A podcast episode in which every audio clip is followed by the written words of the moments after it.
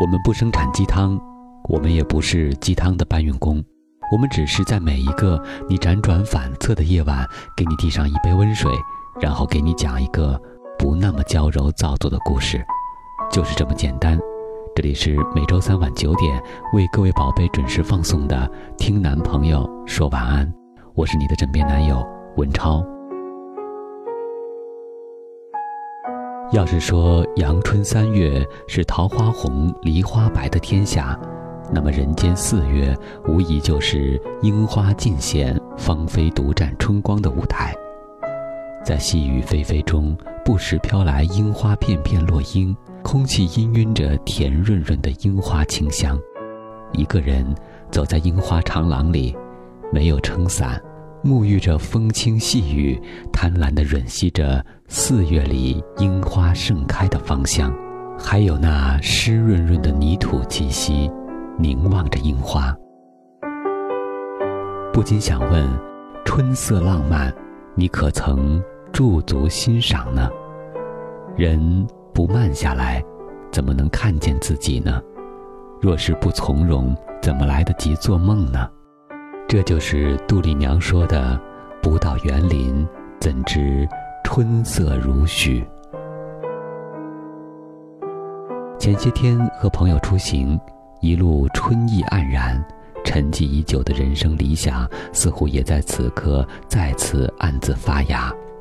吃饭时谈起在做和想做的事儿，我的计划是好好赚钱，然后安心写字。张先生痴痴笑着说：“我的想法跟你恰好相反，我趁着还单身，多出去走走，一边旅游，一边学习，一边寻找那个对的人。让我们开心的是，每个人都有自己想做的事儿，朝着自己喜欢的方向走去。在这样的时刻，我更加清晰地感受到，你想做的事情，不管什么时候开始。”都不嫌晚。我们都知道，实现梦想并不是一件容易的事情，但是很多时候，不是我们没有能力去追梦，而是我们的犹豫阻止了我们追梦的脚步。要知道，想要做一件事，永远都不要怕晚，只要你开始做了，就不晚。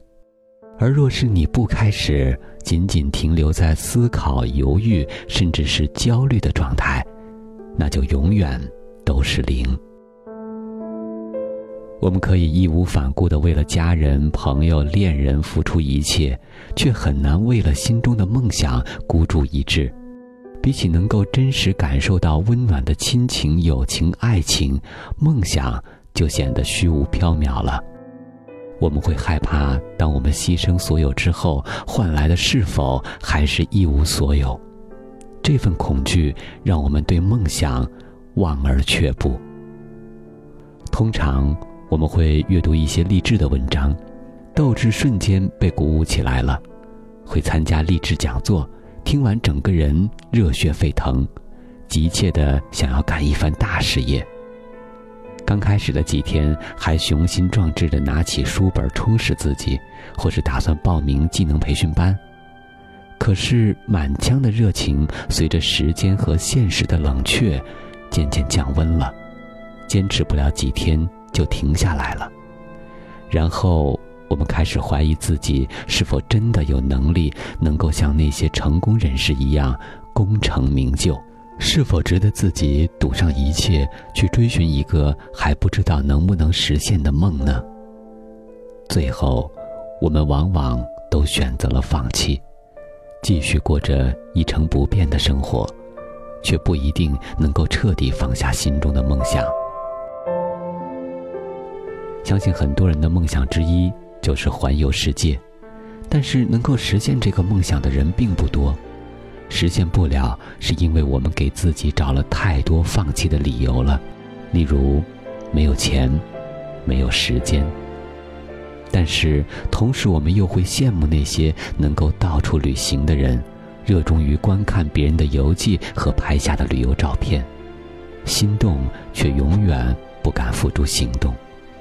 我们会幻想自己某一天可以无忧无虑地畅游这个广阔的世界，但心里又即刻反驳自己，告诉自己，这一天是永远不会到来的。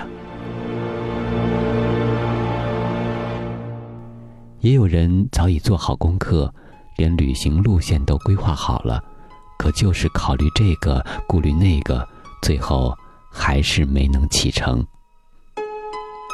在我们看来，能够实现梦想的几率实在是太低了，让我们没有勇气去尝试和坚持，所以我们犹豫了，找到各种理由把梦想一再的拖延。